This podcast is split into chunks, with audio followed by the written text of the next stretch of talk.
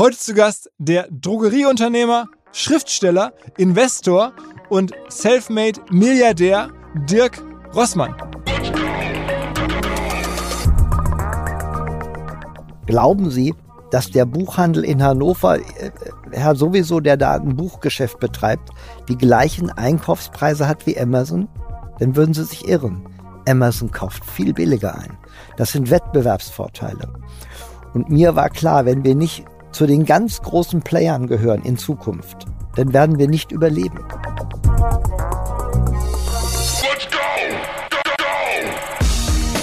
Herzlich willkommen beim OMR Podcast mit Philipp Westermeier. Ihr werdet euch wahrscheinlich fragen, warum unser Partner SalesViewer hier so oft im Podcast wirbt. Aber das ist relativ einfach zu erklären, denn wenn wir hier mittels Podcast Reichweite für SalesViewer erzeugen, dann besuchen natürlich auch hunderte von Menschen die Website von SalesViewer und SalesViewer kann dann mit dem eigenen Tool die Website-Besucher oder deren Firmen vor allen Dingen mit Klarnamen entschlüsseln. Also Podcast-Werbung führt zwangsläufig zu immer mehr Website-Besuchern und Website-Besucher lassen sich in Firmen Klarnamen von SalesViewer entschlüsseln und zu neuen B2B-Kunden machen. Und natürlich auch wir bei OMR sind sehr zufrieden mit SalesViewer, nicht nur als Kunde, sondern auch als Partner. Wir setzen deren Tool ebenfalls ein zur eigenen B2B-Lead-Generierung und entschlüsseln damit die Website-Besucher von OMR, OMR Reviews oder anderen Tochterfirmen. Man sieht einfach, wer eure Webseiten besucht hat und wofür sich potenzielle Kunden interessiert haben. Neben uns, also OMR, sitzen aber auch noch deutlich größere Firmen wie Stepstone, Avato Systems, Sport5, Talon One oder die Vodafone-Tochter Grand Centrix bereits auf SalesViewer und generieren damit täglich neue B2B-Leads. SalesViewer ist bekanntlich auf unserem hauseigenen Software-Bewertungsportal OMR Reviews das bestbewertete Tool in gleich drei Kategorien und kann jederzeit kostenlos getestet werden. Wer also sehen möchte, wer auf der eigenen Website drauf war und diese Person dann am besten zu Kunden verwandeln möchte, der kann das alles kostenlos ausprobieren. salesviewer.com slash OMR. Zurück zum Podcast. Ich war kürzlich zum zweiten Mal in meinem Leben in Großburg-Wedel außerhalb von Hannover. Beim ersten Mal habe ich dort den Martin Kind getroffen, was ja auch ein wirklich hörenswerter Podcast geworden ist. Und dann hat der mir die Intro gelegt zu einem seiner besten Freunde, nämlich zu dem Dirk Rossmann, mit dem er auch regelmäßig Skat spielt. Übrigens, Fun Fact, nach dem Podcast hat der Dirk Rossmann mir noch mitgenommen. An dem Abend war nämlich noch Skatabend und da habe ich noch kurz in dem Restaurant Hallo gesagt und den Martin Kind wieder getroffen. Aber zurück zum Podcast. Das Leben von Dirk Rossmann ist nun wirklich sehr, sehr imposant. Angefangen von ärmlichsten Verhältnissen in Hannover, schon mit 11, 12 Jahren versucht Geld zu verdienen, damit 25 eine Drogeriemarktfiliale übernommen und heute ist er 76 und hat über viereinhalbtausend Drogeriemärkte und ist einer der reichsten Menschen der Welt geworden. Diese Reise ist natürlich so verrückt und einmalig und natürlich voll von Anekdoten, die ich versucht habe, irgendwie alle einzusammeln, seine Erfolgsfaktoren zu verstehen und natürlich weniger jetzt klassisches Digitalgeschäft. Wir saßen auch in seinem Büro, da ist noch nicht mal ein Computer. Er hat auch gesagt, dass einige Leute ihm mal eine SMS schreiben, aber er auch nie antwortet. Also er ist auch kein Mensch, der irgendwelche Smartphones nutzt, also er ist da weit von entfernt. Aber dafür macht er selber noch relativ große Trades, also investiert in Firmen mal für 120 oder 150 Millionen Euro. In welche Firmen er da genau investiert, wie er nebenher zum Beispiel noch die Ehrlich Brothers mit groß gemacht hat und viele andere Anekdoten. Das gibt's jetzt im Gespräch mit Dirk Rossmann. Auf geht's! Erstmal herzlich willkommen, Herr Rossmann. Ja, danke. Vielen Dank für die Einladung hier. Ähm, wir fangen am besten mal ganz vorne an. Ich glaube, es kommen so viele Themen. Sie haben ein sehr, sehr bewegtes Leben. Ähm, trotzdem für alle, die das nicht so genau verfolgt haben, Ihr Name ist ja bekannt, aber die genaue Herkunft nicht, sondern Sie sind ja eigentlich ein bisschen der, der Erfinder der Drogeriemärkte, zumindest der selbst Einpack-Drogeriemärkte. Ähm, und das war jetzt auch nicht Ihre Idee, sondern Sie sind da reingeraten so ein bisschen. Ne? Ja, das muss ich mal ein bisschen erklären, weil Erfinder Drogeriemarkt, äh, heute ist das üblich, so einzukaufen. Aber bis zum Jahre 1972 war es so, dass es in ganz Deutschland, damals Westdeutschland, gab es nur kleine Drogerien, die so waren wie Apotheken. Also man ging dahin mit einem Tresen und ich möchte eine Tube Zahncreme haben und bitteschön, darf es noch was sein. Das war die Struktur 1972. Wir selbst hatten so eine kleine Drogerie zu Hause. Meine Mutter, mein Vater starb schon 58. Und im Jahre 71, 70, 71 war damals die SPD-FDP-Regierung. Die haben beschlossen, die Preisbindung für Drogeriewaren aufzuheben. Was ist das? Wir kennen Preisbindung vom Buchhandel. Wir kennen es aus der Apotheke, apothekenpflichtige Artikel. Aber es gab früher Preisbindung auch für Henkel oder für Odol Mundwasser oder, oder für die Iona Zahncreme oder. Es gab Preisbindung. Aber SPD, FDP haben die Preisbindung aufgehoben. Und ich war 25 Jahre alt und ich habe mir gesagt, wenn die Preisbindung aufgehoben wird, dann wird nur der in Zukunft Erfolg haben, der wirklich billig ist. Weil jetzt steht der Preis im Fokus. Die Menschen kannten die Produkte. Und, aber um billig zu sein, muss man zwei Voraussetzungen erfüllen, im Minimum. Große Mengen einkaufen, damit man gute Einkaufspreise kriegt. Und auch nicht so hohe Kosten im Laden haben. Also Selbstbedienung. Und Selbstbedienung gab es schon ein bisschen im Lebensmittelhandel, aber auch nicht durchgängig. Und ich habe dann am 17. März 1972 mit 25 Jahren eine erste Selbstbedienungsdrogerie Deutschlands aufgemacht. In Hannover. Insofern gelte ich in Hannover äh, am, am Listerplatz. Insofern gelte ich zu Recht als der Erfinder des Drogeriemarkts. Wobei die Drogerie, die kam nicht äh, sozusagen über Erfindung in ihr Leben, sondern die Drogerie per se, die gab es schon in der Familie. Also ihr Vater hatte die schon und ihre Mutter hat sie dann weitergeführt, hat dafür sich sogar irgendwie von einem anderen. Genau, Geschäft also ich getrennt. hatte denn das, den neuen Laden und meine Mutter betrieb noch bis, bis zu ihrem 72. Lebensjahr die alte kleine Drogerie. Und vorher haben Sie auch schon Drogerie? ich habe auch Drogist gelernt. Und auch ausgefahren, ne? als, als, als Schüler, glaube ich schon. Nein, so das ist eine andere Geschichte, Herr Westermeier. Das war so, wir hatten ja zu Hause ganz wenig Geld. Und weil davon von der ganz kleinen Drogerie lebten nicht nur meine Eltern, mein Bruder, auch, auch die Großeltern. Und ich habe es schon als Kind gehasst, dass meine Mutter immer irgendwie in Panik geriet, wenn ich nur eine Hose kaputt war oder wenn ich das Licht hab brennen lassen und 50er Jahre Deutschland, alles ganz furchtbar. Und es war alles rationiert. Es gab eine halbe Tafel Schokolade in, in der Woche und so. Und ich wollte mal irgendwie, ich wollte, dass diese Geldprobleme nicht da sind. Und da habe ich mit zwölf Jahren angefangen, einen eigenen Laden aufzumachen. Wir wohnten ein bisschen außerhalb von Hannover. Da standen nur 50 Einfamilienhäuser ungefähr und ich bin zu den Leuten hingegangen und habe gesagt, äh, ich kann euch, damals gab es ja noch die Preisbindung, ich kann euch zum ganz normalen Preis äh, die Waren nach Hause bringen. Und dann hatte ich mir so ein Fahrrad beschafft, wo vorne so ein Gepäckträger drin war oder so ein, äh, ja, Gepäckträger. Und ja, die Leute fanden das toll. Da kommt so ein Piefke an mit zwölf Jahren, der da so eine tolle revolutionäre Idee hat.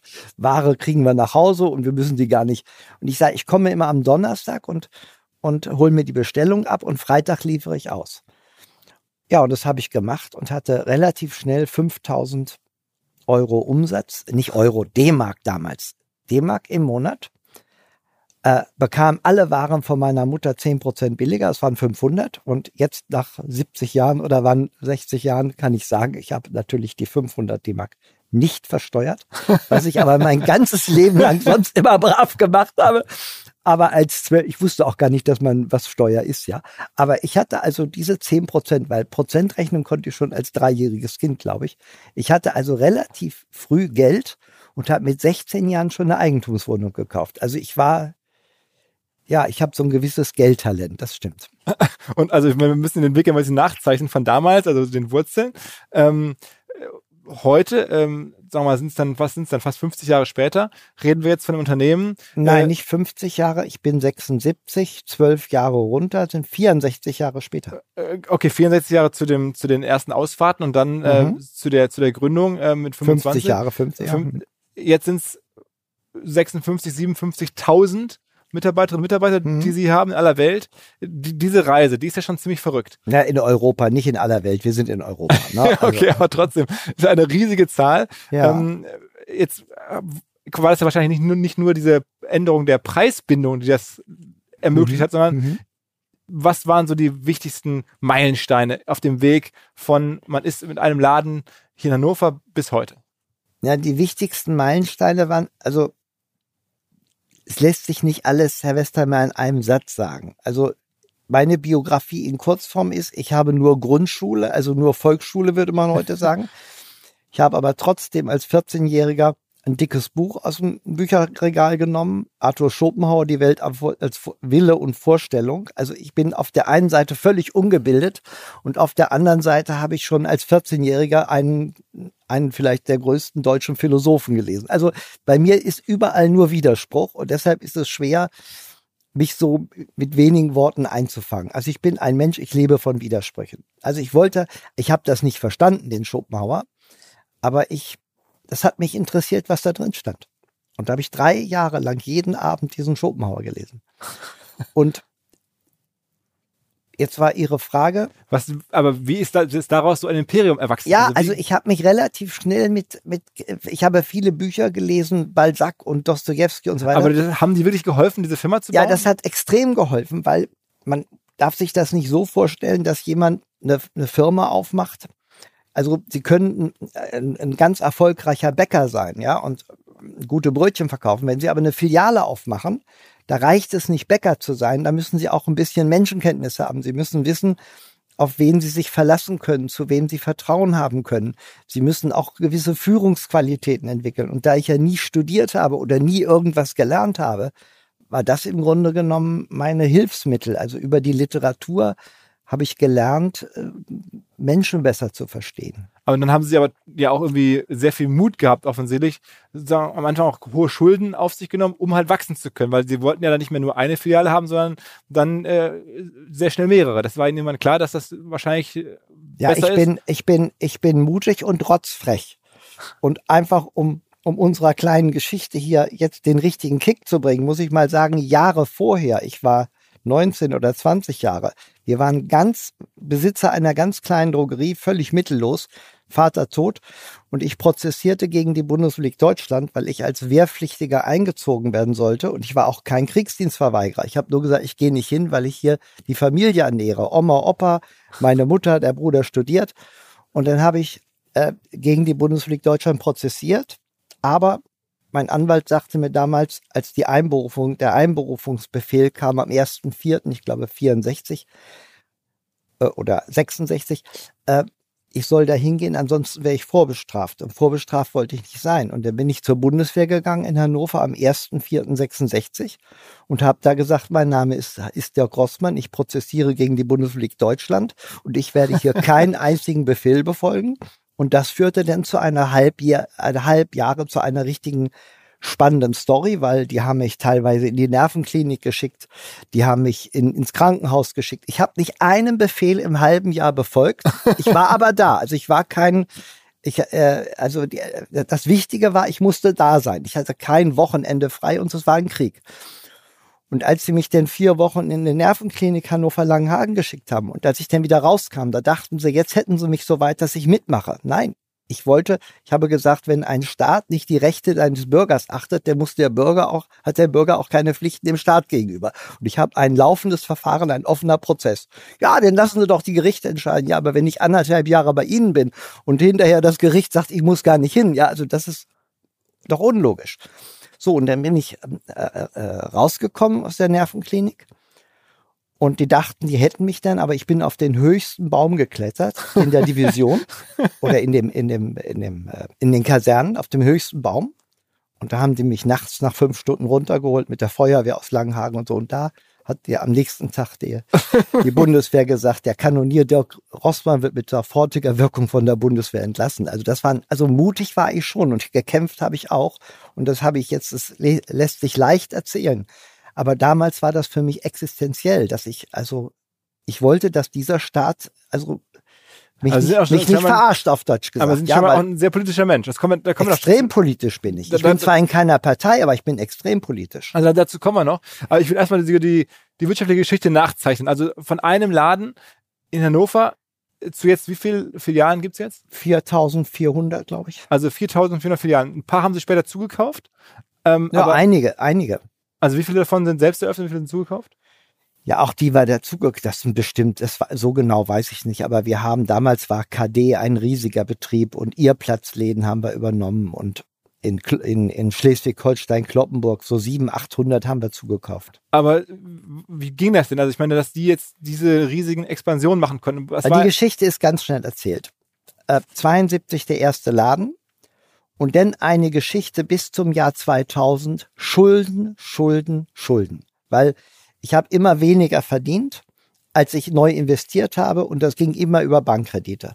Und dann kam 1996, da habe ich 12 Millionen D-Mark Verlust gemacht, da sah es kurz vor Insolvenz aus. Also es war mein Leben ist geprägt durch eine furchtbar harte Zeit.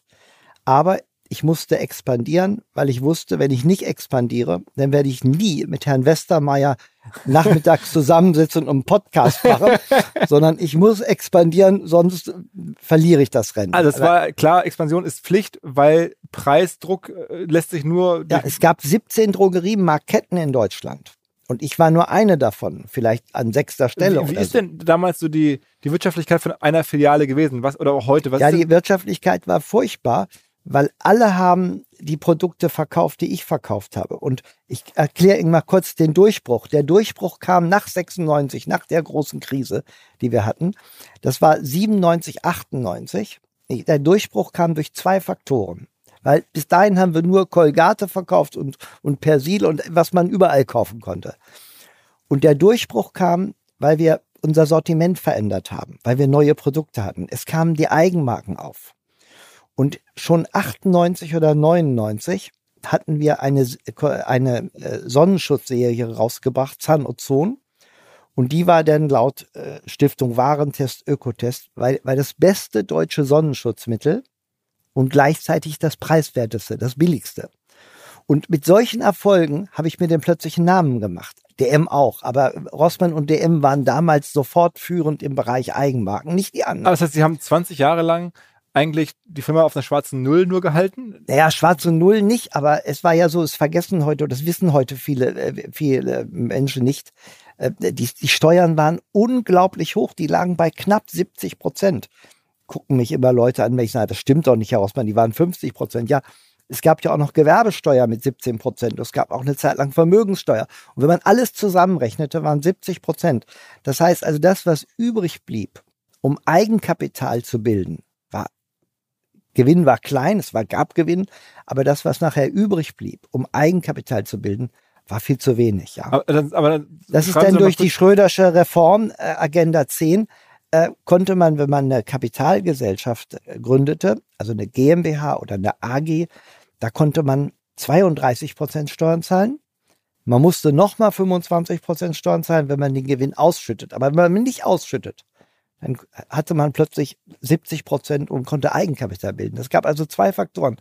Ein völlig verbessertes Steuersystem für, für Firmen und dass wir anfingen mit den Eigenmarken und auch diese Non-Food-Welt. Der Zuhörer wird es kennen, wenn er zu Rossmann reingeht.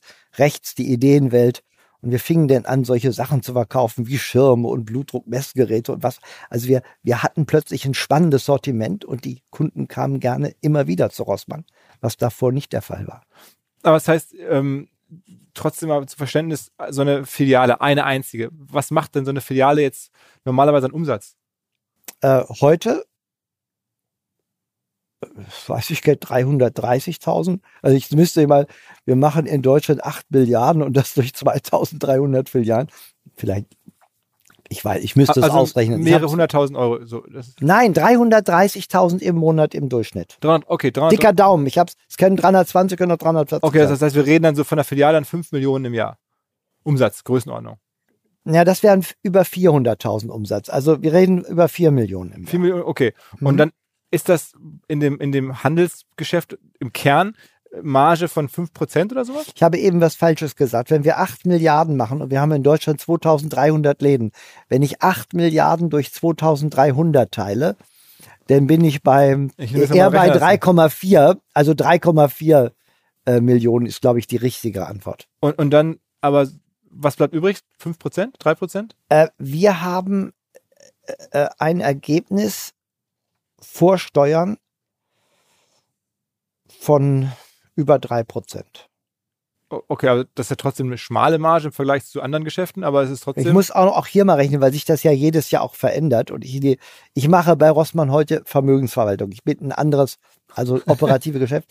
Ich muss mal kurz rechnen, wenn ich, wenn ich jetzt äh, so hochrechnet. Ja, aber wir kommen schon auf vier Prozent, also vor Steuern. Vor Steuern, okay. Und das, mhm. das war auch in, der, in den damaligen 70er, 80er Jahren auch schon so, oder war es? Nee, da waren es anderthalb Prozent und im Jahre 96 waren es Minus. Also das war ganz wenig und das wenige musste dennoch mit fast 70 Prozent versteuert werden. Und also, deshalb konnte man kein Eigenkapital bilden. Okay, das heißt, auch diese ganze ähm, wirtschaftliche Erfolg hat sich eigentlich für Sie so richtig erst eingestellt Ende der 90er Jahre. Da ging es los. Und da, da, also wir hatten, wir hatten äh, 12 Millionen Verlust 96, eine Million Gewinn 97. Das war extrem wichtig, sonst hätten die Banken mir also eine. Und dann ging es, und dann explodierte das förmlich. Und schon Ende der Anfang, glaube 2012 war ich im Springer Hochhaus und habe eine Auszeichnung bekommen, erfolgreichstes äh, äh Unternehmen Deutschlands, 16 Jahre in Folge zweistellig gewachsen in Umsatz und Ertrag. Und da habe ich da eine Auszeichnung bekommen, war ich ganz stolz. Wann war das?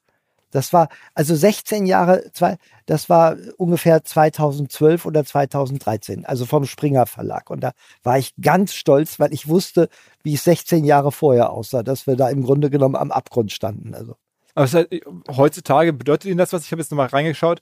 Es gibt das neue Manager-Magazin, da die, die Liste der wohlhabenden deutschen Menschen. Da sind sie jetzt auf Platz 56 geführt und es wird mhm. geschrieben, Vermögen 3,7 Milliarden. Mhm ist das für Sie was, was Sie beachten, naja, also drüber lächeln äh, oder sagen? Natürlich bin ich auch ein Mensch, der, der stolz ist auf Lebensleistung. Aber das mit dem Geld, das war mir früher viel wichtiger. Also ich bin viel mehr stolz drauf, dass wir bankschuldenfrei sind. Also das ist, das ist für mich aus meiner, wenn man meine Biografie kennt, dass ich immer so unter den Schulden gelitten habe, dass ich heute sage, wir machen dies Jahr 12 Milliarden, aber wir haben nicht einen Euro Bankschulden. Das, da bin ich viel stolzer drauf als auf Gewinne oder auf Manager-Magazin-Platz sowieso oder so. Aber dass ich keine Bankschulden habe, das gibt mir richtig ein Lebensglück. Ja, wie, wie viele Schulden hatten Sie denn zum Höhepunkt? Ach, mehrere hundert Millionen, aber wir hatten ja auch kein Eigenkapital. Man muss immer Schulden in Relation zum Eigenkapital ja. sehen, ja. Das ist ganz einfach für den Hörer, wenn Sie ein Haus besitzen für eine Million, ja, für eine Million wert, aber wenn sie 930.000 Schulden drauf haben, dann sind sie nicht besonders reich, ja. Wenn sie aber ein Haus haben mit 300.000 Wert und haben nur 10.000 Schulden drauf, dann, sind, dann, dann haben sie schon was. Ne? Also das heißt, Sie haben jetzt eine Firma mit 11 Milliarden, 12 Milliarden, 12 Milliarden Jahr. Umsatz mhm. und keinen Schulden. Nicht, wir haben in der ganzen Gruppe, es gehören ja noch andere Firmen dazu, ja. Wir haben ja auch bei acht börsennotierten Aktiengesellschaften namhafte Beteiligung und so. Also das ist heute schon alles ein bisschen größer als die Drogeriemärkte. und wir haben insgesamt nicht einen Euro Bankschulden. Und darauf bin ich wirklich stolz. Aber dass ich in irgendeinem Ranking drin stehe, ja gut, das ist ganz nett, aber es ist mir, das bedeutet mir nicht viel. Aber das heißt, jetzt, wo diese Größe erreicht ist, scheint es ja dann wirklich durch die Decke zu gehen, weil innerhalb von dann ja sind, was sind es dann, 25 Jahre? Ja, wir, wir so haben, viel Vermögen wir haben, aufzubauen, wir haben, und jetzt sind wir bei einem anderen Thema und das möchte ich Ihnen gerne, gerne erzählen. Es kann doch sein, dass Sie mich das fragen, aber ich erzähle es von mir aus. Worauf ich noch wirklich oder worauf ich wirklich stolz bin. Die äh, größte Wirtschaftszeitung der Welt, Forbes, mhm. macht jedes Jahr äh, ein, gibt jedes Jahr ein Ranking aus. Die 750 größten Firmen der Welt werden von denen beobachtet und da gibt es viele tausend Mitarbeiterbefragungen im Jahr. Und wir waren vor zwei Jahren von den 750 größten Firmen auf der Erde Platz 56 der besten Arbeitgeber weltweit. Und da war ich so stolz auf Platz 56. Letztes Jahr waren wir Platz 46. Und vorhin kommt meine Pressesprecherin rein, Frau Kentrath, und sagt, Herr Rossmann, wir sind Platz 26. Stellen Sie sich mal vor, und das ist eine ganz seriöse Untersuchung. Die, da wird nicht, wir sind der, der 26 beste Arbeitgeber weltweit. Und wenn Sie sagen stolz, ja, darauf bin ich stolz, dass die Mitarbeiter bei Rossmann so gerne arbeiten und so im, im Interview so über uns berichten, dass sie gerne bei uns arbeiten. Was, wie erklären Sie das? Was machen Sie dafür? Also wir machen, glaube, im deutschen Einzelhandel gibt es, glaube ich, kein größeres Unternehmen, das so viele zusätzliche Prämien zu den Tarifgehältern, so viel zusätzliche Leistung regelmäßig den Mitarbeitern gibt. Aber das ist nur ein, nur eine, nur ein Faktor. Also wir haben ganz viel durch, durch Gruppenarbeit mit Menschen nach und nach das Betriebsklima so weiterentwickelt, dass sehr wenig Energie verloren geht durch äh, durch äh, Feindseligkeiten, durch Eitelkeiten, durch durch äh, Negativität, sondern wir haben ganz viel positive Energie. Und ich würde sagen, es gibt in Deutschland, jetzt kommt eine mutige Aussage, äh, Achtung, arrogant, äh, eine mutige, aber bei uns in der Firma wird unendlich viel gelacht, ja, und darauf sind wir auch stolz. Aber das Lachen ist etwas, was positiv und weil die Leute äh, in der Regel auch keine Ängste haben oder wenig Ängste haben. Jetzt, jetzt beschreiben Sie es so, und das klingt jetzt so leicht und so naheliegend und Ja. so so entspannt, dass man so groß und so er erfolgreich sein kann. Aber ich weiß, die Wahrheit ist ja auch, in dem Segment zum Beispiel gab es mal lange Jahre einen Marktbegleiter, ähm, Schlecker, und die waren dann mehr oder weniger auf einmal äh, insolvent und es hat nicht geklappt. Also es scheint ja schon mal auch mit Härten verbunden zu sein. Das ist ja auch irgendwie Erfolg und ähm, Niederlage liegen ja schon mal sehr eng beieinander in, in, ihrem, äh, in ihrer Branche. Ja. Und es ist natürlich schöner, Erfolg zu haben, als, als äh, Was haben sie richtig gemacht? Das muss ja noch irgendwas Innerliches ja, geben. das glaube ich auch, ja. Hm? Was wäre das? Was ist das bei Ihnen? Ja, der Zugang zu Menschen. Wir haben ganz am Anfang habe ich gesagt, dass ich äh, ganz früh äh, mich mit Psychologie, mit Philosophie, dass ich mich ganz früh mit dem Thema Menschsein auseinandergesetzt habe. Ich habe, wie gesagt, nicht studiert und nicht äh, kein Abitur, aber ich habe mich mit Fragen beschäftigt, was ist es eigentlich ein Menschsein, wie das hat mich immer unendlich äh, interessiert und ich habe ja auch ganz viele Selbsterfahrungsgruppen gemacht. Ich habe Ausbildung in themenzentrierter Interaktion, das sind so psychologische äh, psychologische äh, Methoden oder in Gestalttherapie. Ich habe ganz viel gelernt in meinem Leben. Also mein ganzes Leben ist ein einziger, ein permanentes Lernen. Und ich glaube, dass wir, als wir schon vor 40 Jahren anfingen mit Selbsterfahrungsgruppen in der Firma, dass wir da was ganz Richtiges gemacht haben, machen wir heute gar nicht mehr, weil wir sind hier eine einzige Selbsterfahrungsgruppe, das ganze Unternehmen. Aber wenn man jetzt so ein bisschen nachliest, dann gibt es ja auch ganz betriebswirtschaftliche Begründungen. Zum Beispiel, dass Sie verstanden haben, wie groß Märkte sein müssen, wo die liegen müssen, damit sie erfolgreich sind. Dass Ja. zum Beispiel bei Schlecker das falsch eingeschätzt wurde, dass die Mhm. schlechte Locations hatten, dass die zu klein waren. Also sie haben ja scheinbar auch ein Gefühl für, sagen wir mal, die innerliche ähm, Gestaltung ihres Geschäfts. Herr Westermeier, ich habe Ihnen gesagt, dass ich mit zwölf Jahren mich selbstständig gemacht habe und hatte 500 D-Mark Geld im Monat. Also ein gewisses kaufmännisches Talent habe ich wahrscheinlich. Aber gab es denn dann auch von diesem Talent sozusagen, wo hat das Talent am meisten Funken gesprüht in den letzten Jahren? Das war mal eine wichtige, richtige kaufmännische Entscheidung. Ja, also das, das Wichtigste war in der Entwicklung, dass, wo der eigentlich der Durchbruch kam, das war auch Ende der 90er Jahre, weil ich habe über Jahrzehnte nicht so sehr über konzeptionelle äh, Dinge nachgedacht bei uns, sondern ich habe überlegt, wo kann ich wieder Kredite herkriegen. Ich bin ja dann 1993, 92 bin ich nach Polen gegangen, nach Ungarn gegangen, in die Tschechei gegangen. Ich musste immer mehr Kredit aufnehmen. Und solange dieses Damoklesschwert, dieser Druck mit den Schulden da waren, war ich kein guter Unternehmer. Aber als denn dieser Druck geringer wurde, als wir den Gewinne gemacht haben, die Schulden abbauen konnten, da hat sich hier auch enorm viel, was war wie eine Befreiung, war das von einer Bürde. Und heute denken wir hier in der Firma, wir denken zwar viel über Geld nach im Sinne von, weil wir gerne Geld verdienen, aber wir sehen Geld nicht als irgendwie Belastung oder wo wir, hier kommt keine Bank, die mir einen Kredit anbietet oder so. Das, das, das ist so, das, das hat uns damals befreit und die ganze, ich gucke, wenn ich übrigens Aktien kaufe, gucke ich immer so erstmal auf die, auf die Schulden, wenn ich mir die Bilanz ansehe. Und wenn eine Firma viele Schulden hat, die kaufe ich auch keine Aktien von.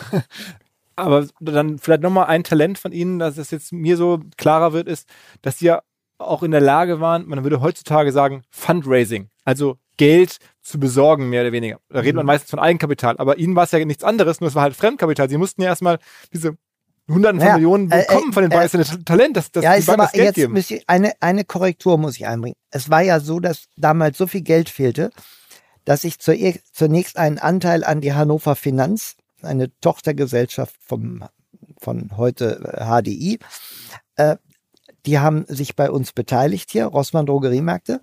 Und die hatten nachher 40 Prozent und die haben das dann zunächst an Holländer und heute ist ja, gibt's ja eines der, ich glaube, der zweitgrößte asiatische Konzern, Hutchinson Vampor, ist mit 40 Prozent an Rossmann Drogeriemärkten beteiligt.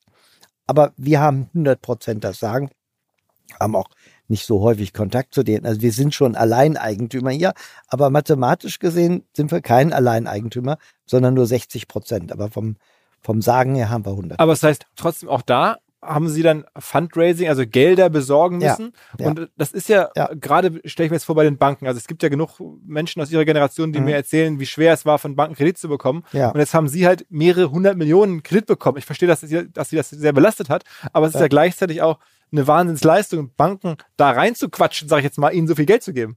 Naja, Ich war ja auch immer nett und freundlich zu denen und habe Ja, okay. hab immer so getan, dass Rossmann eine gute Zukunft hat. Und als das Jahr 96 kam und die gute Zukunft mit, davor hatte ich immer Gewinne gemacht, aber immer nur kleine Gewinne, aber immer Gewinne. Und aber in dem Jahr, wo dann ein richtiger Verlust da war, also Leute, die Wirtschaft studiert haben, die wissen, dass acht Prozent Eigenkapital von der Bilanzsumme extrem wenig ist.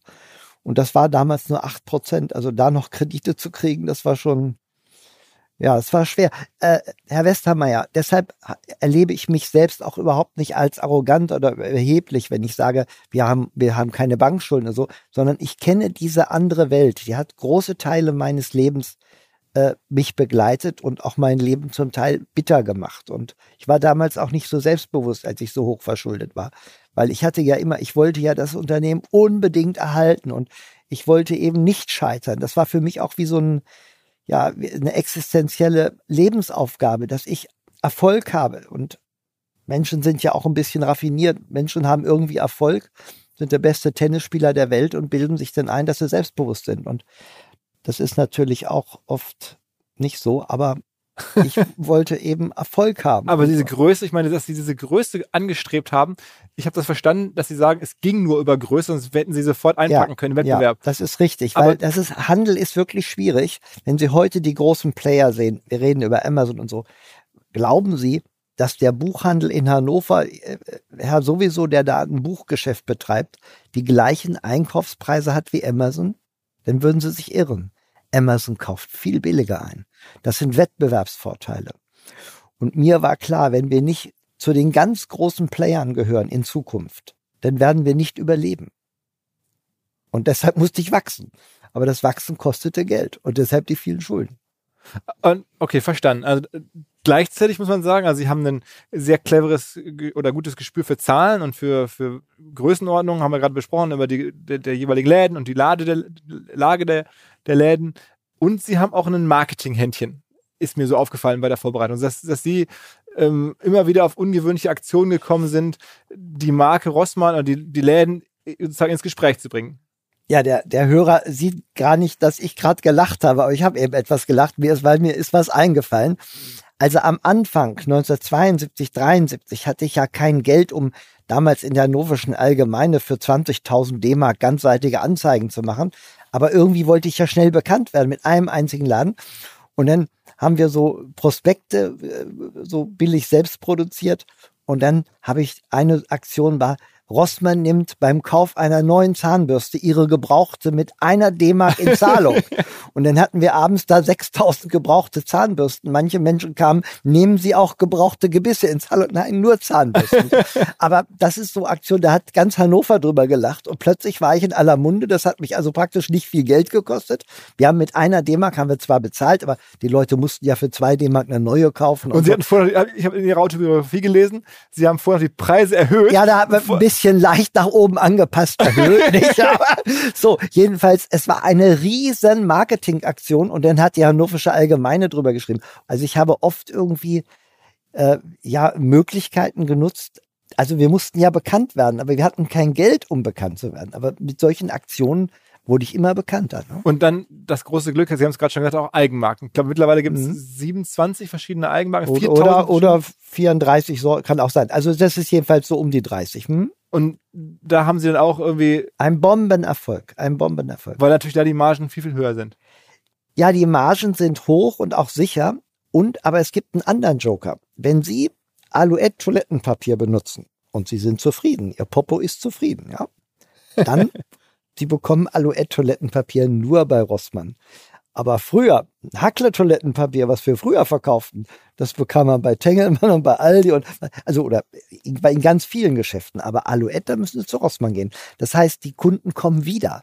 Und es ist nicht, uns ist nicht wichtig, dass der, nicht, nicht das Zentrale, dass der Kunde im Laden ist.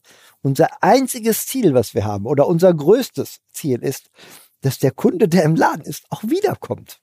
Das Wiederkommen macht ja erst das Geschäft. Was kauft denn der. Kunde im Normalfall bei Rossmann? Was sind so die zwei, drei Produkte, mit denen Sie jetzt über all die Jahre gewachsen sind? Zwei, drei. Wir sind mit, mit 16.000 Produkten gewachsen. ja, aber nicht alle aber, gleichermaßen. aber ich hatte Ihnen ja gesagt, dies, der Sanozon Sonnenschutzmittel ist heute noch immer mit sehr gut bewertet. Es sind die Eigenmarken, ja. Es ist also, äh, wenn Sie das auch von der, von der Marken, äh, äh, Markenpolitik her sehen, vor 20 Jahren, da gab's also da gab's Pizbuin und, und, und äh, CO2 und Nivea. Es gab so viele, es gab vielleicht zehn bekannte Sonnenschutzmarken.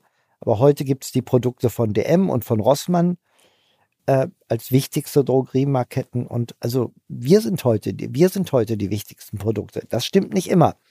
Bei Babycreme ist die Penatencreme immer noch äh, am bekanntesten. Aber unsere äh, äh Babydream-Creme, die verkauft sich wahnsinnig gut. Ne? Also wie ist denn Ihr Blick auf diese ganzen Digitalgründer? Also nehmen wir jetzt mal einen anderen. Amazon haben Sie gerade schon gesagt, Jeff Bezos. Ist es was, was Sie nachvollziehen können? Ist das in der Firma, wo Sie sagen, Mensch, da bin ich schon lange Aktionär, die finde ich gut? Oder sind Sie sehr skeptisch? Wie gucken Sie auf so eine Riesenfirma? Also ich bin ich bin mehr, eher so ein Weltwand. Also als diese Aktiengesellschaften gegründet, ähm, äh, sich, gegründet, sich gründeten und dann so einen Erfolg hatten, ich habe das nie so richtig verstanden. Ich habe das, weil ich ja nicht in dieser digitalen Welt lebe. Sie sehen hier kein Laptop bei mir im Büro. Äh, ich besitze ein ganz altes äh, Handy. Ja, das heißt, wir haben davon zehn Stücke, wenn das äh, so meine Frau auch. Also ich äh, lebe nicht in der digitalen Welt, überhaupt nicht. Und manchmal tun mir Menschen leid, die sagen, oh, ich muss noch 35 E-Mails beantworten oder so, solche Dinge. Also ich lebe eigentlich, ich telefoniere mit den Freunden, die ich habe. Oder treffe mich mit denen. Äh, ich habe auch noch nie eine SMS geschrieben. Also es gibt einige Leute, die schreiben mir SMS und die wissen auch, dass sie keine Antwort kriegen, aber die schreiben mir halt eine SMS. und ich bin also man würde sagen, ich bin extrem altmodisch. Aber wir haben hier 250 IT-Mitarbeiter und wir haben eine super IT und. Aber halten Sie, also wenn Sie jetzt so dieses Amazon sehen, ist das dann für Sie eine Sache, an der Sie nach wie vor zweifeln oder sagen Sie, nein, nein, das ist schon. Nein, nein, also das, da zweifle ich nicht dran. Ich, was mich völlig verärgert und auch wütend macht und auch auf die Regierung wütend macht, ist, dass jemand, der hier in Deutschland einen, einen, einen, einen Laden betreibt oder eine Filialkette betreibt, dass der 50 Prozent Steuern bezahlen muss, dass der dann oft noch in irgendwelchen Talkshows angepöbelt wird, weil er so viel Geld verdient und dass der äh, noch 50 Prozent oder 30 Prozent Erbschaftssteuer zahlen muss oder die Kinder und äh, vielleicht sich auch noch sozial engagiert, wie zum Beispiel hier im, im Herr, Herr Hopp von der SAP. Und äh, wenn aber auf der anderen Seite ähm, äh, Amazon oder, oder wie die Firmen heißen, äh, überhaupt keine Steuern zahlen und die auch keine Erbschaftssteuer zahlen und die aber hier im Wettbewerb stehen mit deutschen Familienunternehmen, dann merke ich, dass ich eine Wut habe und das ist Aufgabe der Regierung, dass gleich, dass, dass, dass Chancen und Risiken und, und dass es eine gleiche Verteilung gibt. Aber die Regierung ist nicht dazu in der Lage, dafür zu sorgen, dass große Internetfirmen in Deutschland angemessen Steuern äh, bezahlen. Und das ist für mich eine ganz starke Diskriminierung deutscher Familienunternehmen, die ganz viel dafür tun, dass dieser Staat auch finanziell gut, gut dasteht und auch äh, sehr viele Arbeitsplätze geschaffen haben. Sie sehen, dass ich mich jetzt so ein bisschen in Rage, bisschen ja. in Rage, ein bisschen in Rage, in Rage nicht, aber dass ich mich darüber aufrege, ja. weil wir müssen auch die Dinge im Zusammenhang sehen. Und das ist, halte ich für extrem unfair, dass große Konzerne aus den USA weltweit ihre Geschäfte machen, aber äh, ganz andere Kostenstrukturen haben, weil sie keine Steuern zahlen. Ist ja nicht nur bei Digitalfirmen so, es ist ja bei McDonalds oder Coca-Cola genauso, ne? Ja, ja, ja. Hm. Gut, bei McDonalds sehe ich es ein bisschen differenzierter, weil ich weiß, es gibt, ist ja ein Franchise-Konzept. Also wenn dann wenn, sagen wir mal, ihr, ihr Bruder bei McDonalds Franchise-Nehmer wären und dann hat er auch eine gute Chance, selbst viel Geld zu verdienen und so. Also dann ist das ein bisschen, aber so Firmen wie bei Amazon ist es ein ganz klarer Wettbewerbsvorteil. Investieren Sie denn generell auch in Digitalfirmen? Ich meine, Sie machen ich, ja sehr ich viel. Ich selbst gar nicht. Ich selbst gar nicht, weil ich die Firmen nicht kenne. Ich investiere so in deutsche Firmen wie BASF oder wie, wie Mercedes oder VW oder so. Ich musste, also wenn ich, ich investiere ja viel in Aktien und mache auch viel. Also, aber ich gucke mir die Firma an und ich kann eine deutsche Bilanz lesen, aber eine englische Bilanz kann ich nicht lesen und da bin ich, also, mit welcher deutsche Firma? Was der Buhr nicht kennt, das Fretter nicht. Ne? Ich bin auch ein bisschen schlicht, ja. Also, was ich nicht kenne, das oder nicht verstehe, das. Mit, mit welcher deutschen Firma haben Sie denn am meisten als Anleger Na, äh, ich bin, wir, wir sind ja auch, auch Großaktionäre. Also zum Beispiel Deutsche Beteiligungsaktiengesellschaften, Unternehmen, das hat einen Wert von ungefähr 500, 600 Millionen. Äh, äh, da besitzen wir knapp 30 Prozent, also die Familie Rossmann, die Beteiligungsgesellschaft. Und ähm, da gibt es andere Unternehmen, ein kleineres Unternehmen, aber sie machen so knapp 200 Millionen Umsatz. Schwälbchen, das ist eine Molkerei, da habe ich 11 Prozent. Und Bastei Lübbe, Bastei Lübbe. Und also da ein gibt es Buchverlag. ja, habe ich alles, alles, ja. Also das sind jetzt acht börsennotierte Gesellschaften, wo wir Beteiligung haben zwischen 10 bis 30 Prozent. Kleiner Hinweis für die neuen Ziele. Und zwar Pipedrive kennen wir bei OMR auch sehr gut. Das CRM-System insbesondere für die Förderung des Wachstums kleinerer Firmen. Pipedrive ermöglicht es ganz einfach den Überblick zu behalten über Vertriebsaktivitäten, Gespräche, Abschlüsse. Man verpasst keine Nachfassaktion. Pipedrive ist vor allen Dingen einfach zu bedienen, vollständig anpassbar auf die jeweilige Firma, auf die jeweiligen Teams und erstellt sehr hübsche visuelle Berichte. Darüber hinaus gibt es zahlreiche smarte Automatisierungen. Also geht zu pipedrive.com, um dort eine kostenlose 14-tägige Testversion zu starten.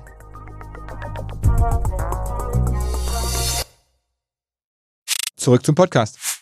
Und das machen Sie dann nach Analyse oder nach Ja, das mache ich. Ich beobachte Firmen und ich kann, wie gesagt, Bilanzen lesen, gucke mir das Management an, äh, habe auch so auch größere Firmen, Klöckner zum Beispiel, das ist ein, eine Stahlhandelsfirma. aus Duisburg, ja? habe ich bekannt gegeben, dass ich über 5% besitze. Es könnten auch schon 9% sein, aber ich muss erst 10%, bei 10% muss ich wieder melden. Ja. Also wir drehen da schon. Was, was Stahlhandel, Klöckner, was hat Sie da gereizt? Na, die haben seit Jahren machen, haben die sehr gute Ergebnisse gehabt. Und die haben alles digitalisiert. Jetzt sage ich das mal positiv, ja, und haben einen ganz modernen Betrieb aufgebaut. Und dann habe ich mal den Vorstandsvorsitzenden kennengelernt. Und also das sind so, und dann habe ich vieles gelesen über die und dachte, Mensch, das ist eine Aber jetzt mit Energiekosten und sowas hätte ich jetzt gedacht, dass das gerade bei denen schwierig Ja, die sind nicht ganz so betroffen, die sind auch betroffen, aber äh, Unternehmen wie Salzgitter oder Thyssen, die Stahl erzeugen, die haben äh, riesige Energiekosten, aber die, die handeln mit Stahl. Die zerschneiden vielleicht noch Stahl, aber sie handeln nur, also sie, sie sind kein Produzent. Aha.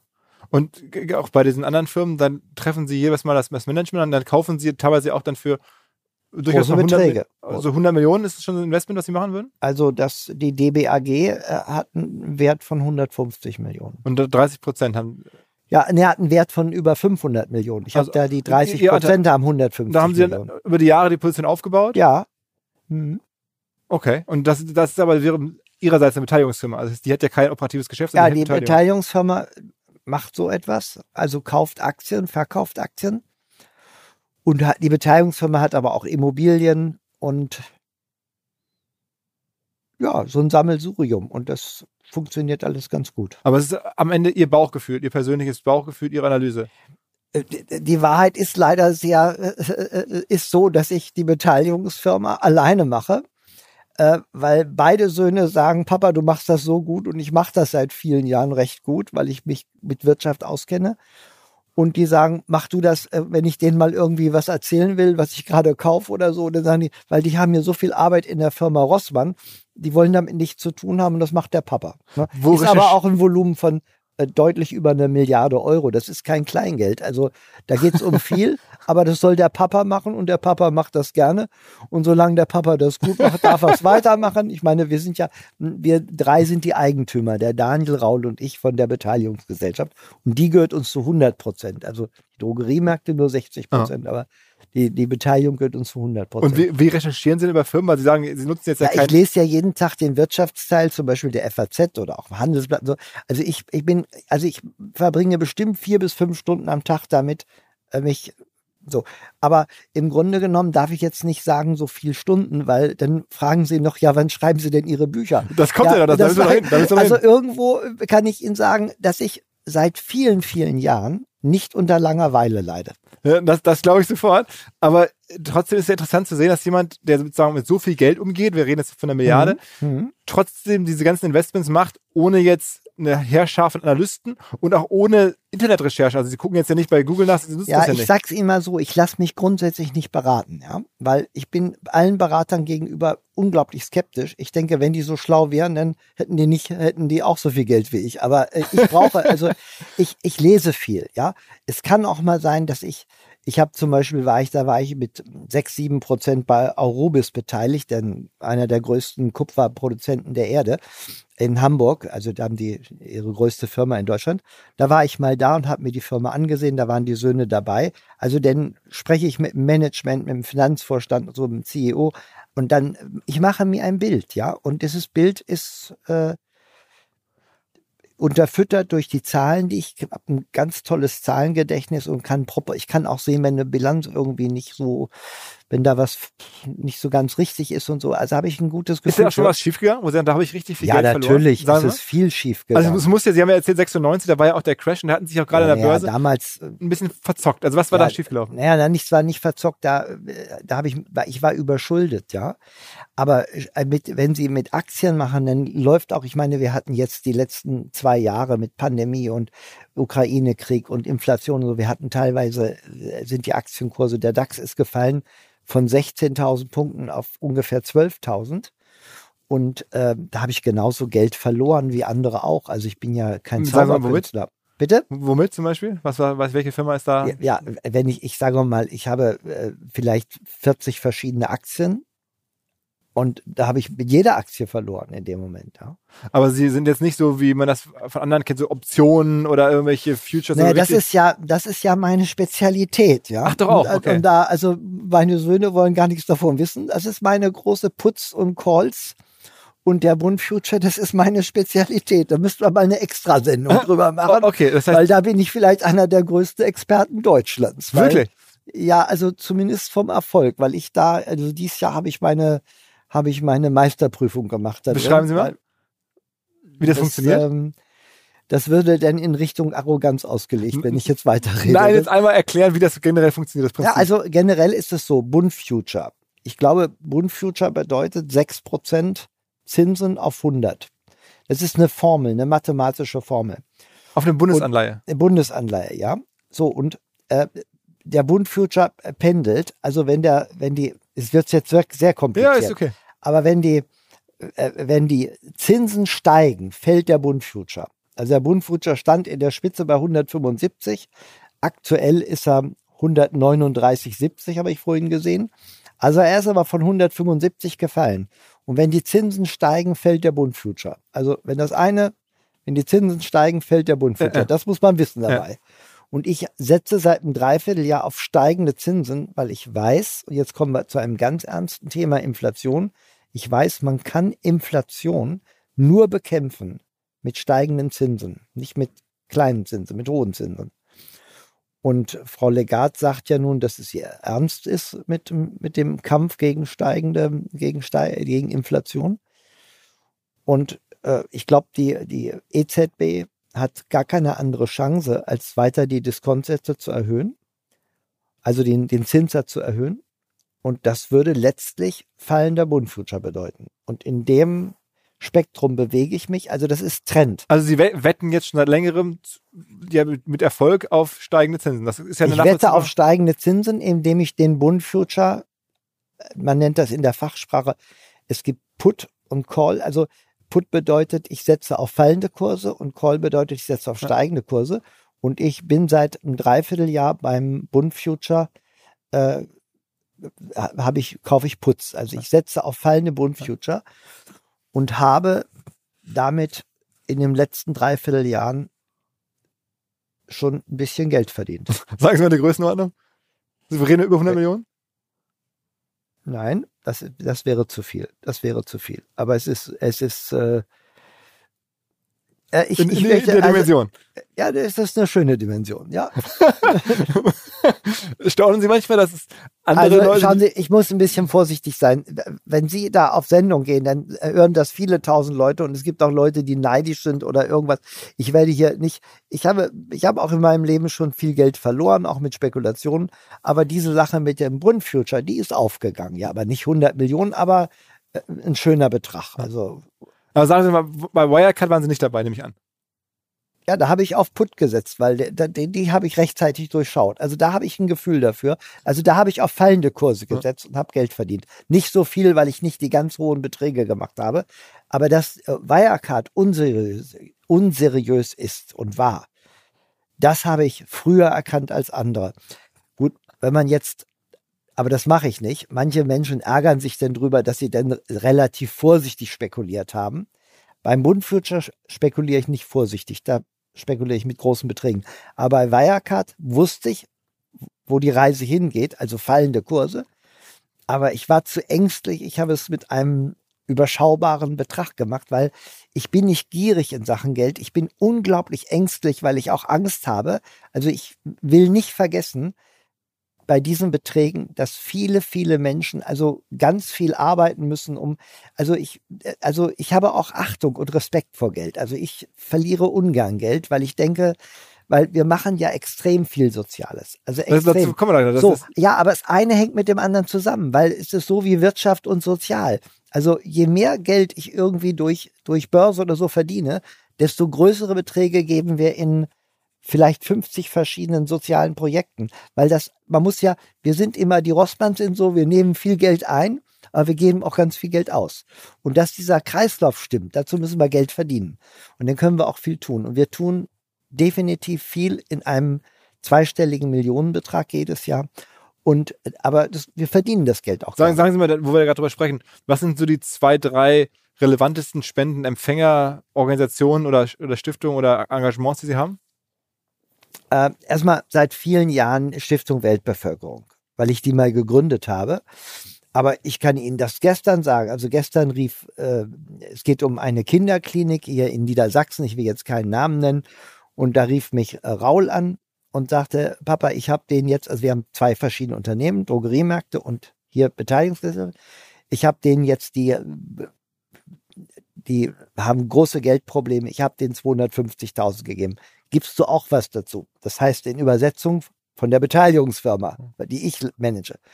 Sage ich, ja, ich gebe 100.000. Nee, Papa, das geht so nicht. Also eine halbe Million muss es schon sein. Und dann habe ich gesagt, wenn Raul, okay, wir haben ein gutes Jahr, dann gebe ich da 250.000 äh, und du gibst, jetzt kriegt also diese, diese Kinderklinik, kriegt jetzt eine halbe Million und wahrscheinlich werden wir dann im Jahr wieder oder so. Also ich, ich will mich ja nicht festlegen, aber also das geht praktisch fast jeden Tag hier Entscheidungen, ja.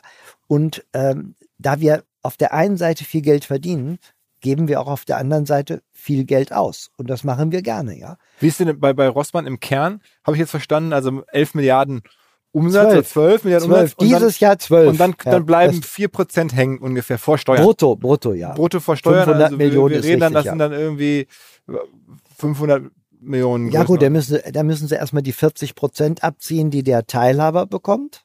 Dann sind genau. sie bei 300 Millionen. Dann müssen sie Steuern abziehen. Sind ähm, 150 da. Ja, wir haben schon ein bisschen mehr, weil wir zum Teil ja auch äh, hohe Gewinne im Ausland machen.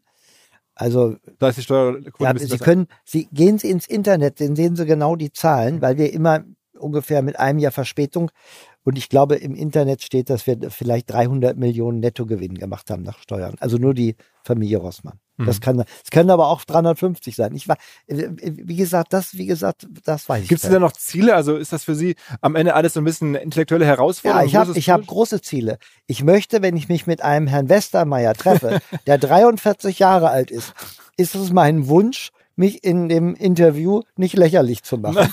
Und wenn ich das Gefühl hätte, ich tue das, also dann würde ich keine Interviews mehr geben. Aber, aber also, wirtschaftliche Ziele gibt es keine. Also es ist jetzt nie Ihr Ziel zu sagen, ich möchte jetzt nochmal irgendwie Firmenwerte steigern, Umsätze steigern, Mitarbeiterzahlen, das ist ja alles schon so maximal. Da ist man. Es ist, es ist was anderes. Es ist was anderes. Ich habe, je, je älter ich werde, es sind ja auch viele Menschen gestorben oder es gibt Tragödien, ja. Es gibt wirklich menschliche Tragödien. Und es gibt, also, ich komme ja nicht nur, wenn ich sage, wir lachen jetzt will. Es ist natürlich auf der anderen Seite auch so, es bedrückt mich auch. Ukraine-Krieg, Inflation, Pandemie, äh, Lieferkettenprobleme. Das bedeutet, dass Leute arbeitslos werden.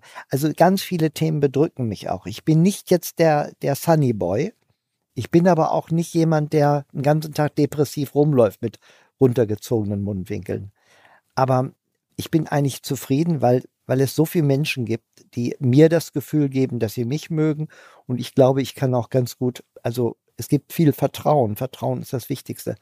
Und wenn Sie mich jetzt fragen, wie wichtig mir Geld ist, ja, Geld ist eigentlich dann extrem wichtig, wenn man es nicht hat. Dann ist es extrem wichtig.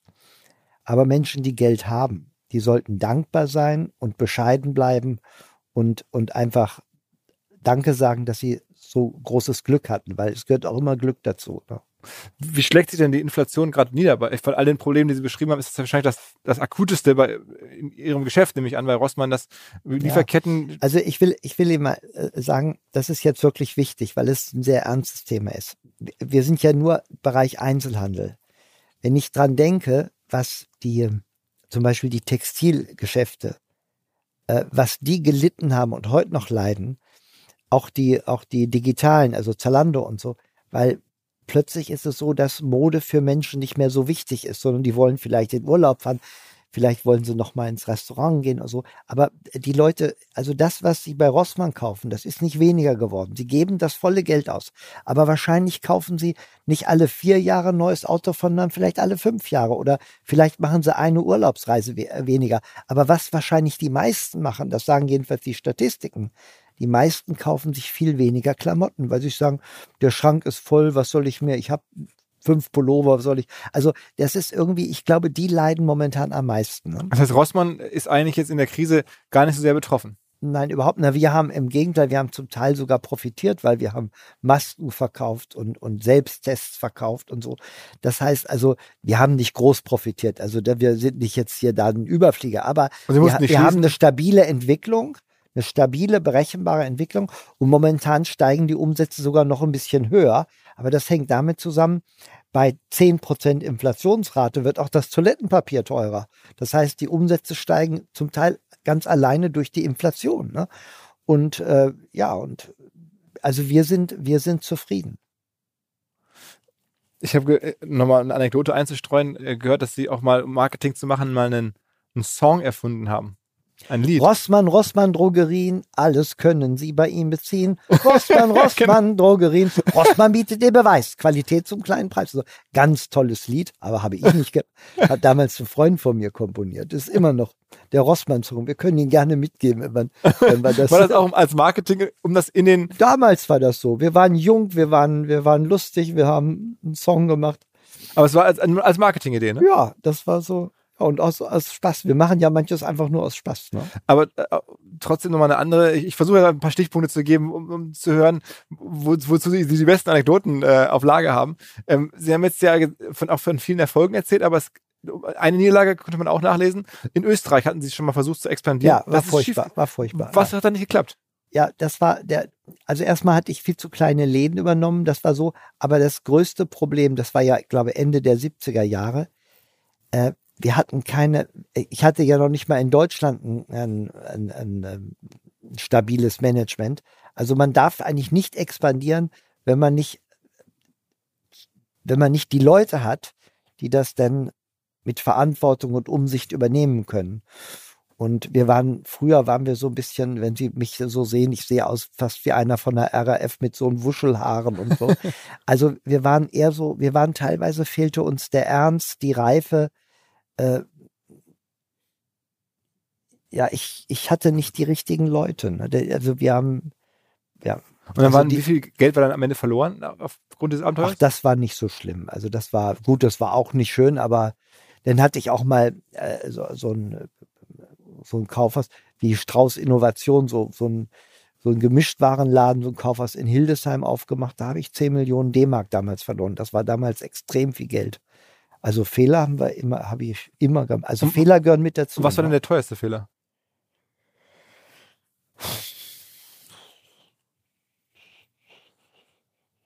Ja, also diese, diese Strauß-Innovation, also Rossmann, das war Neuner hieß es. Das hat in der Summe vielleicht 20 Millionen gekostet. Und der, der, worin lag der Fehler begründet? Also was, was war? Ja, es funktionierte nicht. Also da haben wir gedacht, wir machen da in Hildesheim so ein Kaufhaus und investieren und wir machen einen Monatsumsatz von 800.000 und wir hatten im Monat 200.000 und das war, also das, die Zahlen passten nicht zusammen und es funktionierte nicht. War das eigentlich für Sie immer eine Bürde oder eine Chance oder besonders hilfreich, dass die Firma auch so heißt wie sie selber, also Rossmann? Naja, deshalb, äh, ich stand ja in Verdacht, und zwar zu Recht in Verdacht, dass ich auch ein bisschen geltungssüchtig bin. Und das war auch zu 50 Prozent richtig, weil ich bin auch immer das Gegenteil. Ich, aber es war insofern, war mir das wichtig, dass der Name Rossmann bekannt wird. Das hatte mal der Vielmann gesagt, als er jünger war. Da hat er mal in der NDR 3 Talkshow gesagt, also wenn er in der Talkshow ist, dann muss er kein Geld für Werbefernsehen ausgeben, dann ist das umsonst, ja. Und man wird natürlich, wenn man so in Talkshows ist, wird der Name und die Firma wird bekannter dadurch. Haben Sie viel gemacht? Ja, und, und, und, äh, ja, und dann, ja. Sie haben sogar einmal in der Talkshow bei Frau Maischberger mhm. vor ein paar Jahren ähm, 25.000 Bücher ja, das ist, verschenkt als das Aktion. Will als ich Ihnen erzählen. Ja, was will ich Ihnen erzählen? Ich habe dieses Buch gelesen, jetzt muss ich wieder kurz nachdenken, wie es heißt. Jonathan Safran vor. Genau. Und der hat beschrieben, welche Rolle bei der CO2-Entwicklung äh, auf der Erde äh, unser Fleischverzehr spielt. Weil die meisten Statistiken, sagt er, sind falsch, denn äh, um, um Fleisch zu produzieren, braucht man nicht nur für ein Kilo, was weiß ich, mehrere tausend Liter Frischwasser, sondern man muss auch, äh, es werden auch viele tropische Regenwälder abgeholzt, abgefackelt, abgeholzt, äh, um Futtermittel anzubauen, damit die Tiere ernährt werden können. Und insofern geht auch viel tropischer Regenwald verloren.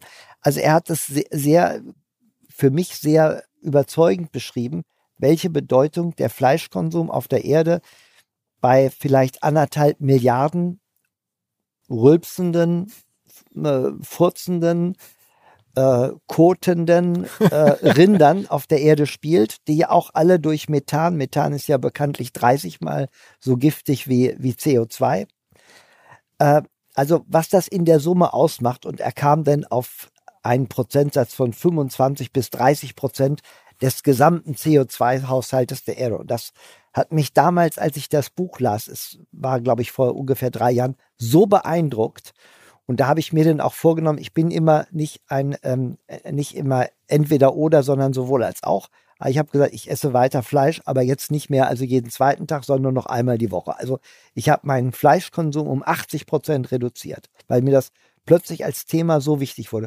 Und ich habe mir gedacht, wenn die Menschen schon mal anfangen, weniger Fleisch zu essen, dann wäre ja schon in Sachen CO2-Haushalt viel gewonnen.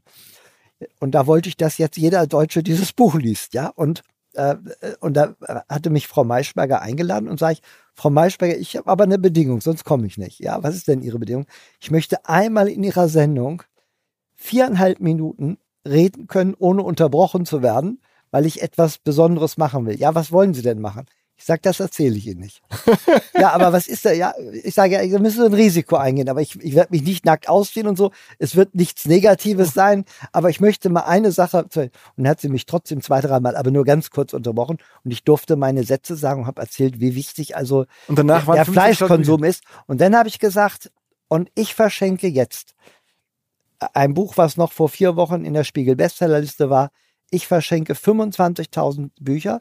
Sie müssen nur äh, äh, Rossmann Internet, rossmann.de ins Internet gehen und sagen, ich möchte ein Buch geschenkt haben und dann bekommen Sie das Buch, allerdings mit Limit 25.000.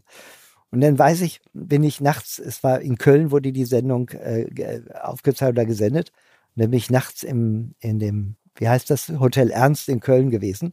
Und dann habe ich um ein Uhr mit einer Mitarbeiterin telefoniert und die sagte dann zu mir, Herr Rossmann, sowas haben wir noch nicht erlebt. Alle unsere Server oder wie man das nennt, ist alles zusammengebrochen. Wir haben über 100.000 Bestellungen, nichts geht mehr. Und dann fing ich plötzlich so an zu weinen, weil ich ja dauernd heule, ja. Also dann fing ich so an zu weinen, weil ich dachte, oh Gott, es hat funktioniert. Und da war ich so, war ich so, so glücklich darüber, dass das, was ich gemacht habe, funktioniert hat. Und dann war Jonas vor Platz 1 Spiegel Bestsellerliste. Sofort, mehrere Wochen und war dann weitere 15 Wochen in der Bestsellerliste.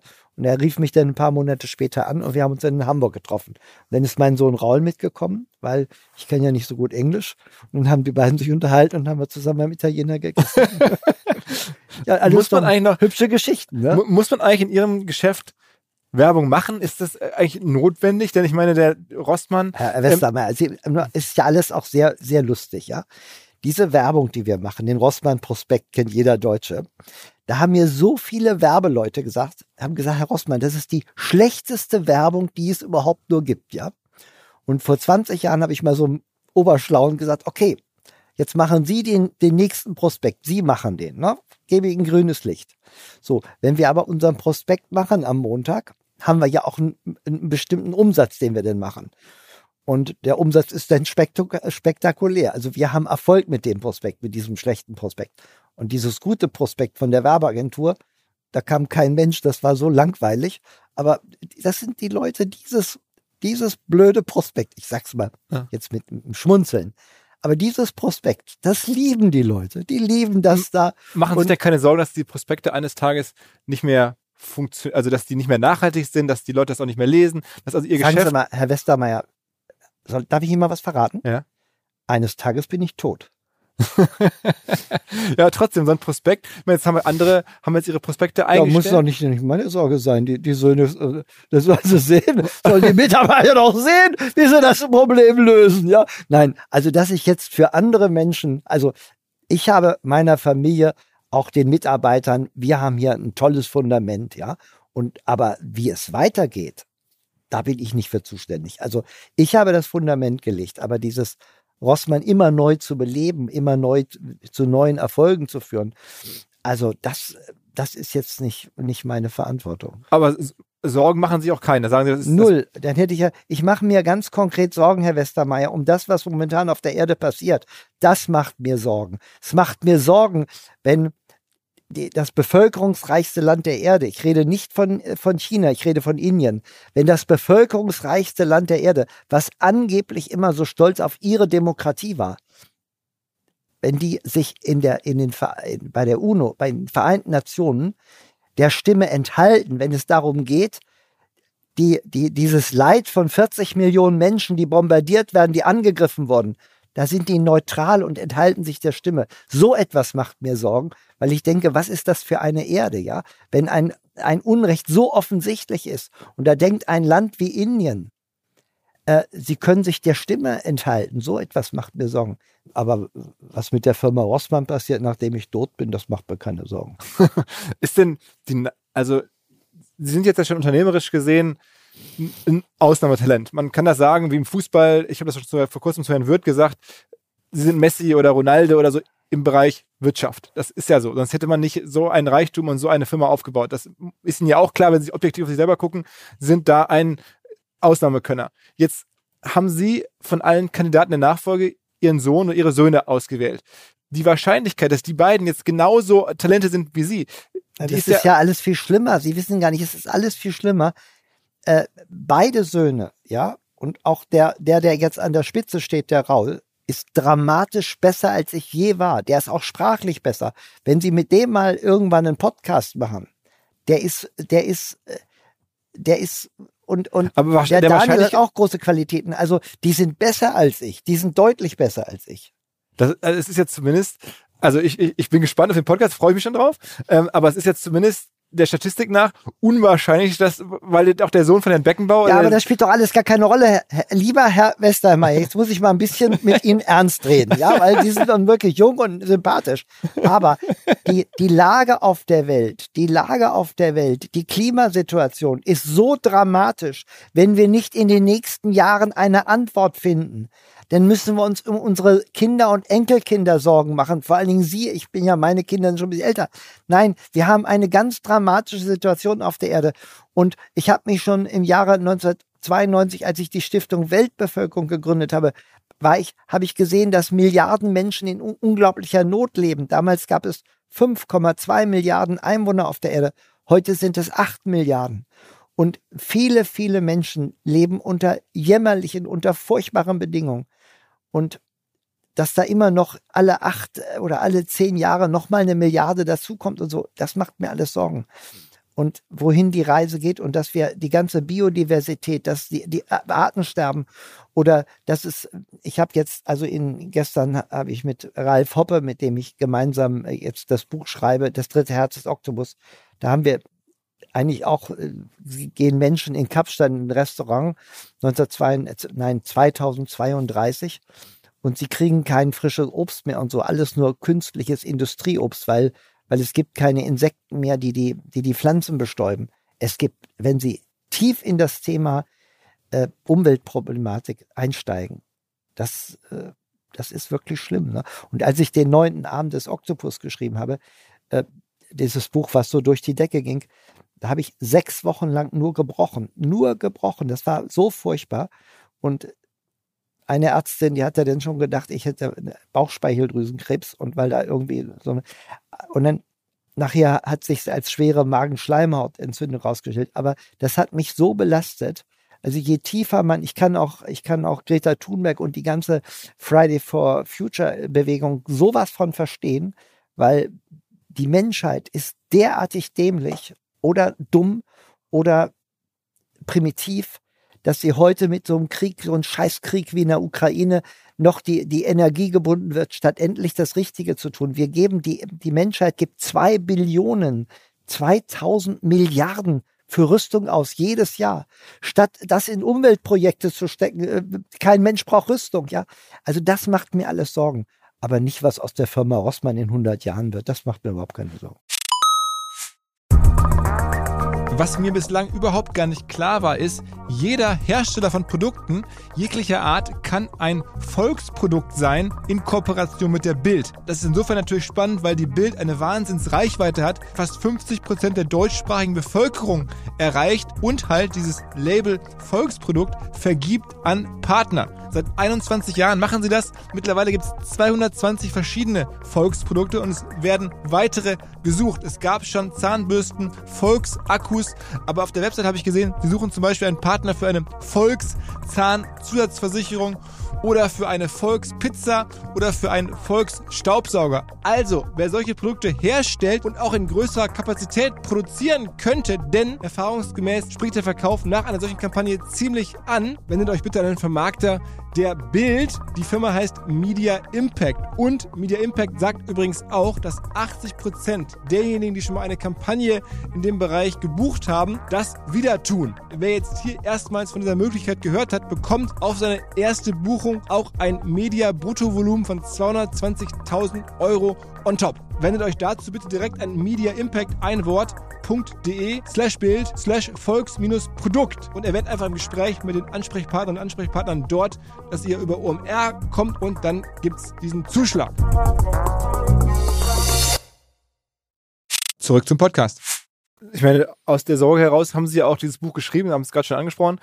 Und das ist dann Bestseller geworden? Also das, das, das mhm. erste Buch oder eigentlich mittlerweile. Beide, ja beide waren, also der Zorn und, und der neunte Arm waren beide Platz 1 im Spiegel. Ja. Äh, genau. Ähm, das haben sie jeweils mit äh, anderen Autoren, die ihn dabei unterstützt haben? Äh, ja, wir haben, wir haben, ich habe ja seit dem Zorn, also seit dem letzten Buch äh, begleitet oder mache ich es zusammen mit, mit äh, Ralf Hoppe, der 30 Jahre bei der Zeit und beim Spiegel gearbeitet hat und ein alle, alle Journalistenpreise bekommen hat, die es nur gibt, alle wichtigen.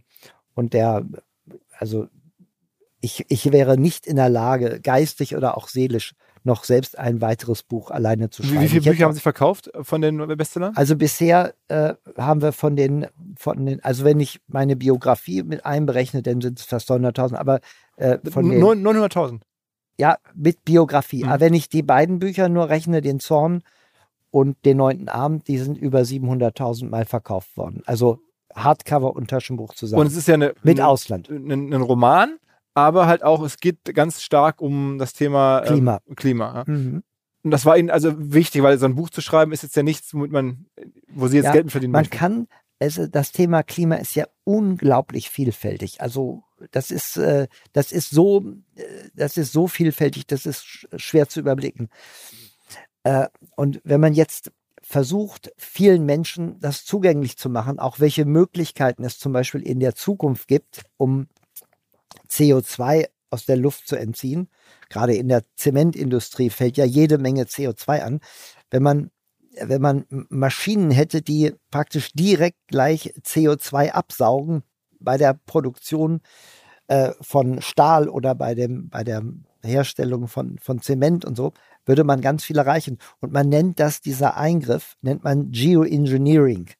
Und äh, da viele Menschen gar nichts damit anfangen können, haben wir, Ralf Hoppe und ich, eine wunderbare Möglichkeit, über Romane so etwas zu erklären, wie das funktioniert. Und der Leser innerhalb einer spannenden Handlung äh, ist der Leser auch gerne bereit, sich denn sowas erklären zu lassen. Also welche Rolle für den Erfolg des Buches hat die Tatsache gespielt, dass Sie das bei Rossmann ja auch in Ihren Läden ähm, verkauft haben? Ähm, eine mittelgroße, nicht so groß wie mal im Spiegel, das so auch so ein bisschen ähm, suffisant beschrieben wurde, nicht so groß, bei weitem nicht. Denn als der neunte Arm rauskam, wurden rund 70 Prozent der Bücher im Buchhandel verkauft und bei Amazon und, und in anderen Vertriebskanälen.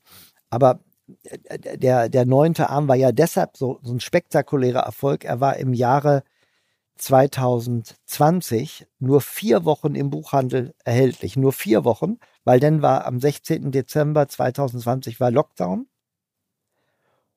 Und er war trotzdem in der Jahresbestsellerliste. Weil, weil bei Rossmann weiterverkauft werden konnte, weil die Läden offen durften. Nein, das war ja nur denn die Zeit zwischen dem 16. Dezember und dem 31. Dezember. Das spielte nicht so eine große Rolle. Aber ähm, äh, wir haben in den vier Wochen im Buchhandel vor allen Dingen so viele Bücher verkauft, dass der neunte Arm mit, glaube 330.000 verkauften Büchern war Platz 5 der Spiegel-Jahresbestsellerliste. Und äh, das ist schon. Ich dachte, es sei noch mehr, denn ich habe ihre wirklich die Biografie kann man, kann man ähm, empfehlen. Es ist äh, sehr mhm. unterhaltsam mhm. zu lesen, gerade für Unternehmer. Da haben sie eine andere Passage, wo sie beschreiben, wie sie den Ehrlich Brothers, also diesen Künstlern, ja. wie sie denen geholfen haben. Die haben sie irgendwie kennengelernt, als sie noch kleine, sagen wir mal, lokale Künstler waren. Da waren die auf ihren Weihnachtsfeiern und so. Ja, ja. Und dann haben sie denen zum Erfolg verholfen, indem sie auf die Kassenzettel von Rossmann ähm, draufgeschrieben haben, äh, dass Nein, das muss ich ein bisschen präziser erklären. Das ist auch eine witzige Geschichte. Also sie hatten etwas Erfolg mit, äh, mit ihren Veranstaltungen. Also äh, die Veranstaltungen waren gut, aber äh, vor ungefähr 20 Jahren kannte kein Mensch in Deutschland Ehrlichbrüder. Ja, es waren Nobodies, ja. Und, aber sie waren jung und sie hatten ein tolles Programm und sie wollten als Zauberer ganz groß rauskommen. Sie sind heute in Europa die Nummer eins, ja.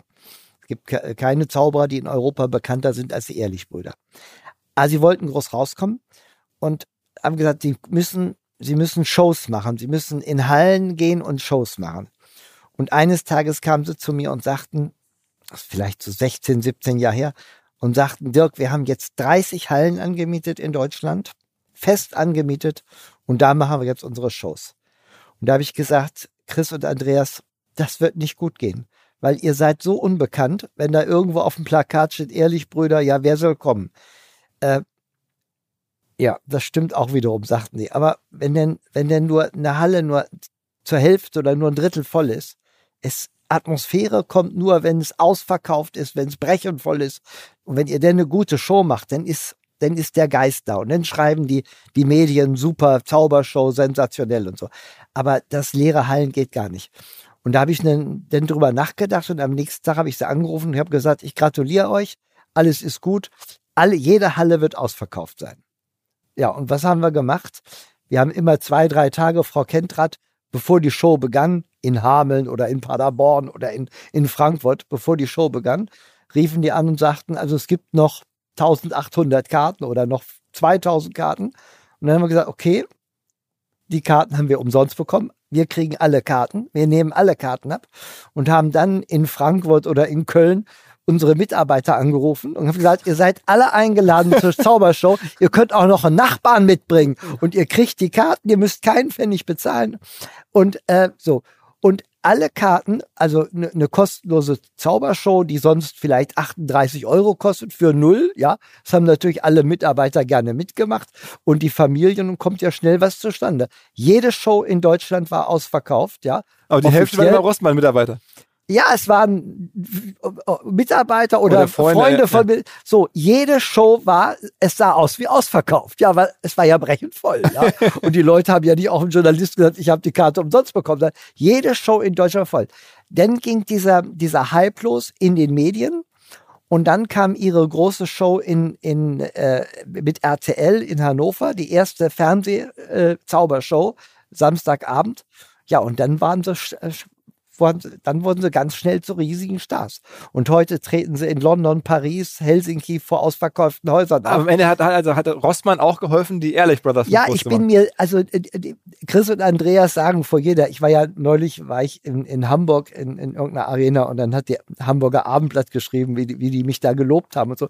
Naja, natürlich hätten sie die gleiche Show gemacht und es wäre keine Atmosphäre. Also das ist ja wie, äh, wenn Helene Fischer singt, es sind ja auch die jubelnden Menschen, die dazugehören und nicht die langweiligen Gesichter oder die halbvollen Hallen, sondern das war der, der Break. Sie, sie waren plötzlich jemand und, und im Jahr später haben wir auch wieder geholfen. Aber da war es schon zu 80 Prozent voll. Da ging es nur noch um 20 Prozent. Und ein weiteres Jahr später, da war alles Das, ausverkauft. das heißt, und- die Tournee da auf dem Kassenzettel war nicht der Treiber. Nein, das kam nur äh, on top dazu. Oder dass wir im Centaur, wo Frau, Frau Kentrat die Verantwortung hat, dass wir natürlich Marketing gemacht haben oder auch in Orten wie Mittel, wie Hameln oder Bad Pyrmont oder so. Denn unseren, wie nennt ihr das, diesen Auf, diesen, so, ein, so ein Aufsteller vorm Laden am Samstag Ehrlich Show und so. Wir haben ihnen immer geholfen. Aber das ist eigentlich auch ein Stück meines Wesens. Es macht mir unglaublich Spaß, Erfolg zu haben. Aber ich möchte mal den leider verstorbenen Götz, äh, Götz Werner loben, der, von dem ich viel gelernt habe, von DM, der Eigentümer. Mhm. Und der sagte, viel spannender als selbst Erfolg zu haben ist, ist es, andere erfolgreich zu machen. Und da habe ich gedacht, Götz, äh, das ist schon, und das habe ich in meinem Leben auch gelernt. Also andere Menschen erfolgreich zu machen, das ist, macht riesen, das gibt einen Riesenspaß. Ne? Jetzt sind sie dabei, oder zumindest nochmal das Buch zurückzukommen, was mich da auch, also ich, ich habe geschmunzelt, Mhm, ist, mhm. als das mit dem Buch äh, passiert, oder den Büchern mittlerweile, muss man sagen, sie haben jetzt auch ein Kinderbuch noch geschrieben. Ja, das Kinderbuch war übrigens, ich muss ein bisschen Marketing dafür machen. Äh, das hat der, wie heißt er, der, der Rufus Beck, also der, als Hörbuch eingesprochen. der hat das Hörbuch eingesprochen und äh, das Hörbuch war Platz eins in der auch, also wieder mal Platz eins in der, in der, für Kinder in der, äh, im, im, in der Spiegel Bestsellerliste.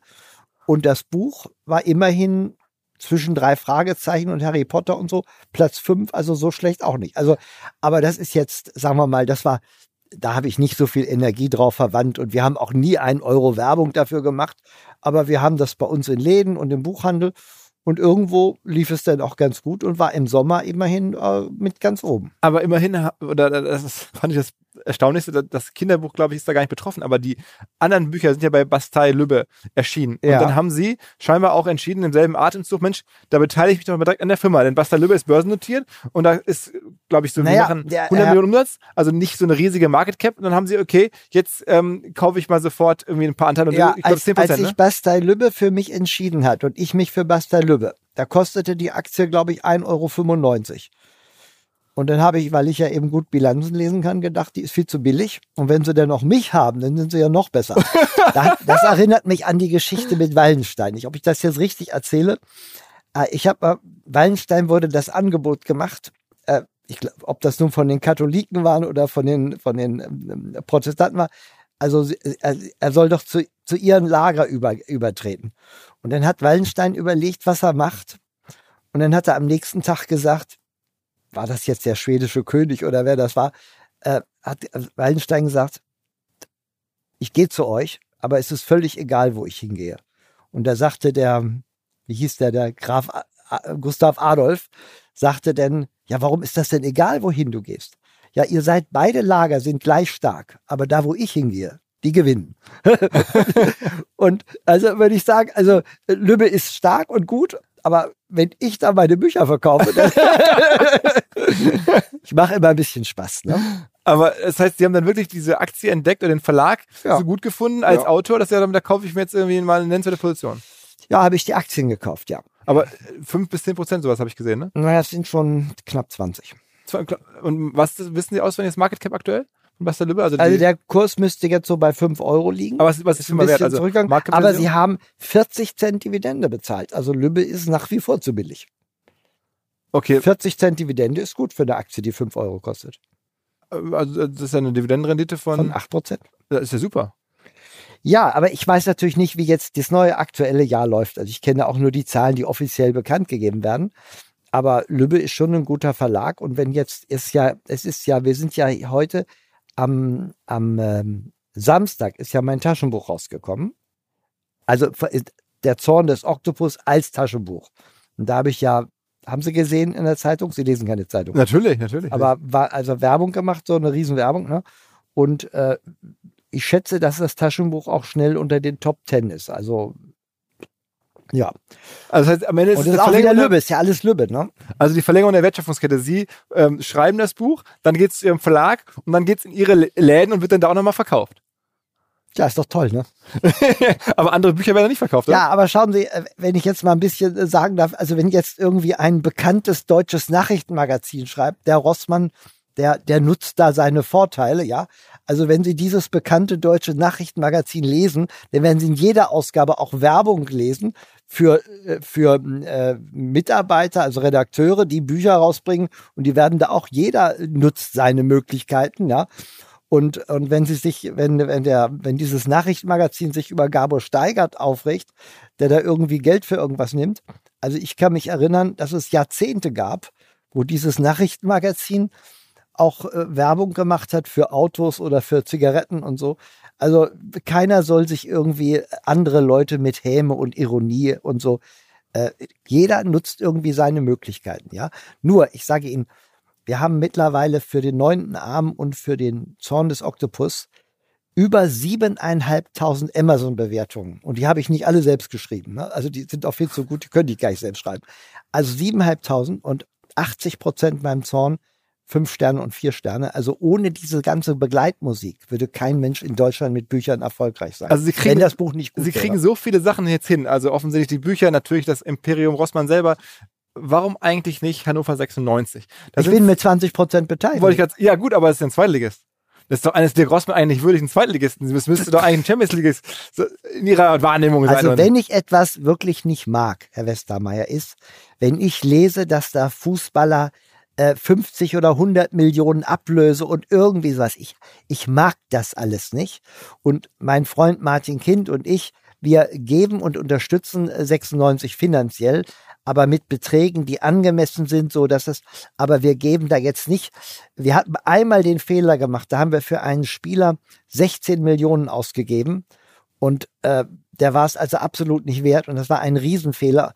Und da haben wir uns geschworen, nie wieder sowas zu machen, denn sie können beim Fußball nicht nur Geld verdienen, sie können Geld verbrennen, regelrecht zum Fenster aber also, es gibt so Vereine wie Freiburg oder Augsburg oder Ja, Union das- Berlin, die aber schaffen das ja auch. Sie haben, das Timing ist falsch, Herr Westermeier. Ich sage Ihnen warum. Hannover 96 stehen aktuell, wo wir hier das Interview machen, auf Platz 5, aber punktgleich mit Platz 4. Ich glaube, es ist Heidenheim. Also das ist gar nicht so schlecht und die zweite Liga spielt auch nicht schlecht Fußball, ja. Und wir sind ja auf dem richtigen Weg. okay, aber es ist, bislang kostet das nur Geld, oder? Naja, mit Geld hat das nichts zu tun. Das ist auch ein bisschen, ich bin Hannoveraner und, und äh, ich bin seit meinem achten Lebensjahr, wenn ich selbst wenn ich irgendwo anders war, immer wie hat 96 gespielt. Das gehört irgendwie zu meinem Leben mit dazu. Ne?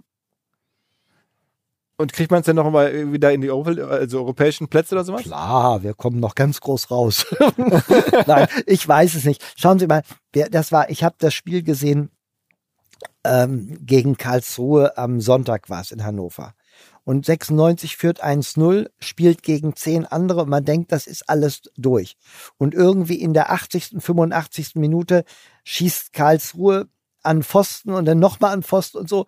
Und so ein Spiel kann dann auch 1-1 enden, aber dann ist das nur ein Punkt und nicht drei. Und das ist so, also Fußball ist manchmal auch wirklich Glückssache. Die eine Mannschaft schießt dreimal an die Latte und die andere, ja, da trudelt denn der Ball mal ins Tor. Und die, also Fußball ist so oft an der Grenze von zwischen Glück und Können.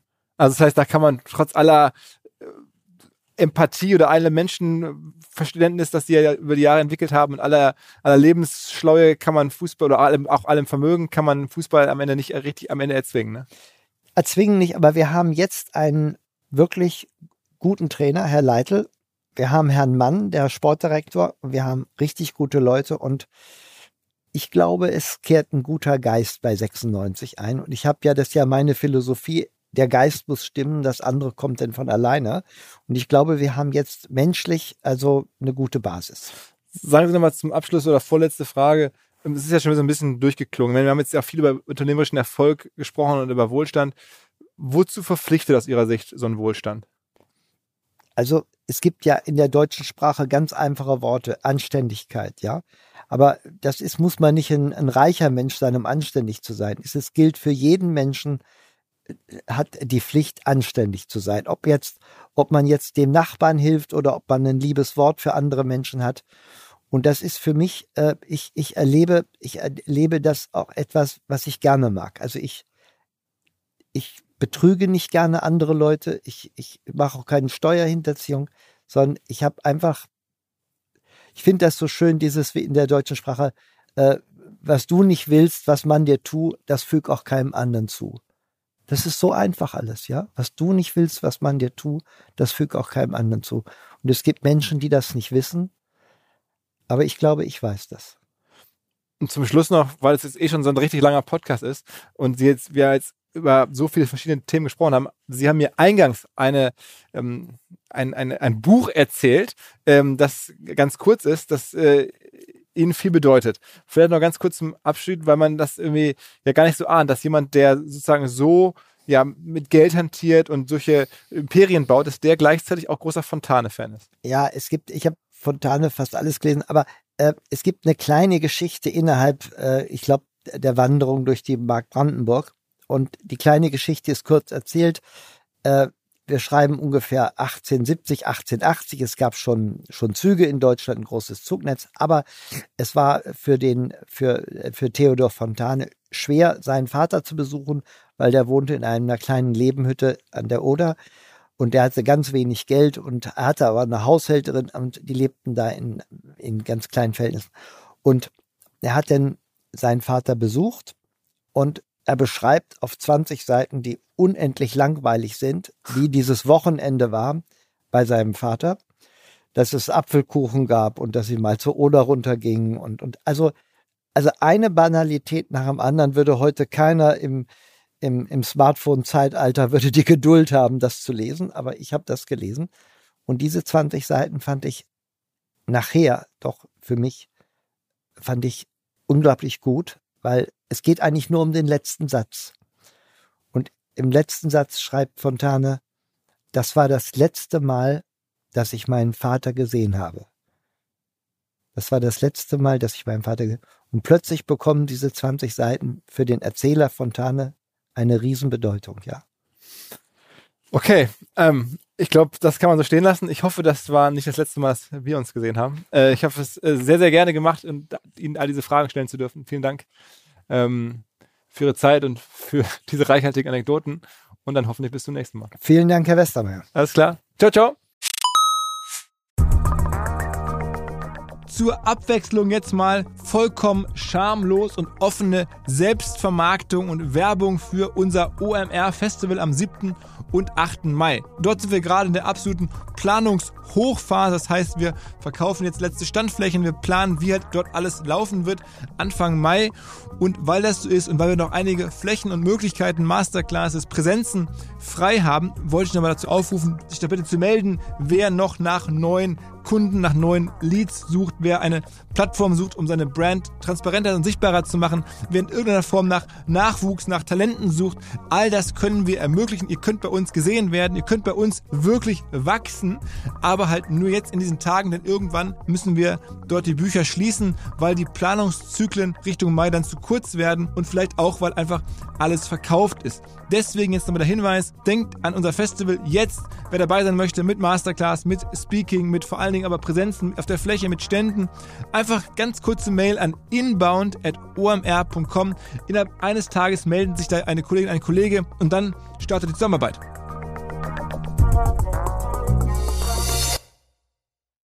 Zurück zum Podcast. Dieser Podcast wird produziert von Podstars bei OMR.